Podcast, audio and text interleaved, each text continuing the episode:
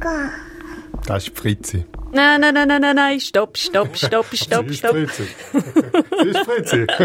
Also, die Fritzi und was es mit der Fritzi auf sich hat, das gibt's erst in einer Woche zu hören. Das ist noch vorweggenommen. Weil unser jüngste Kind ist geboren. Der neue Wissenschaftspodcast von der SRF Wissenschaftsredaktion.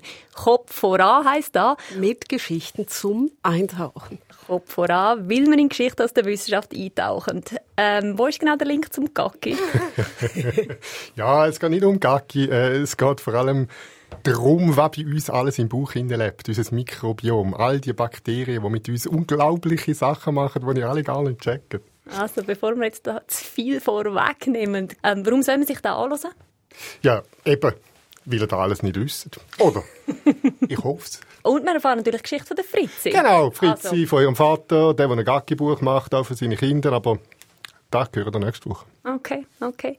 Also bei mir geht es auch um eine Geschichte aus der Wissenschaft. Ich habe ähm, tatsächlich einen Teenie dafür gewonnen, dass sie einen sehr gewagten Selbstversuch äh, probiert hat, ausprobiert hat. Und zwar einen ganzen Tag lang ohne Handy. Ja, aber das hat ja nicht geklappt, oder? Nicht zu viel verraten an dieser Stelle, was aus dem Versuch geworden ist und vor allem, was man unterwegs herausfindet äh, über die Wissenschaft, wo dahinter steckt, was nämlich das Handy mit dem Hirn und in der Entwicklung von uns Menschen für eine Rolle spielt.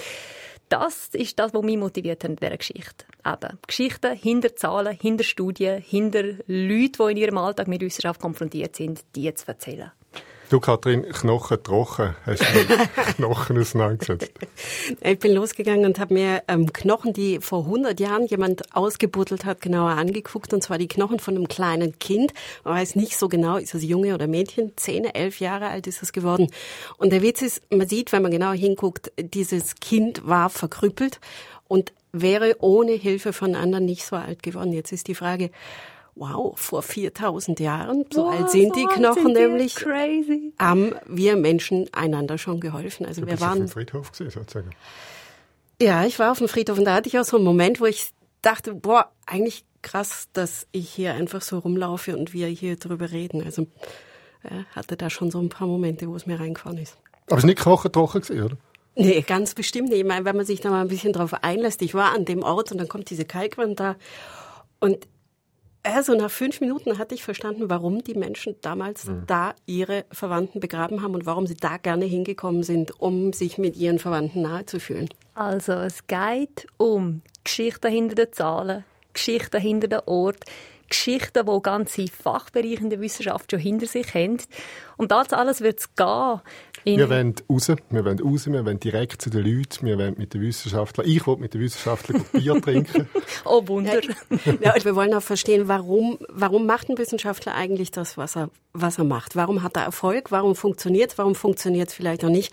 Vielleicht auch, welche Eigenschaften muss ein Forscher mitbringen oder eine Forscherin, damit sie Erfolg hat, damit es mich mal klappt? raten, ganz eine hohe Frustrationstoleranz. Ja, nur dann eine checkst du, gute, wie gute Wissenschaft Portion- funktioniert. Eine gute Portion Neugier, eine gute Portion, dass man sich auch mal was traut. Ja, einiges.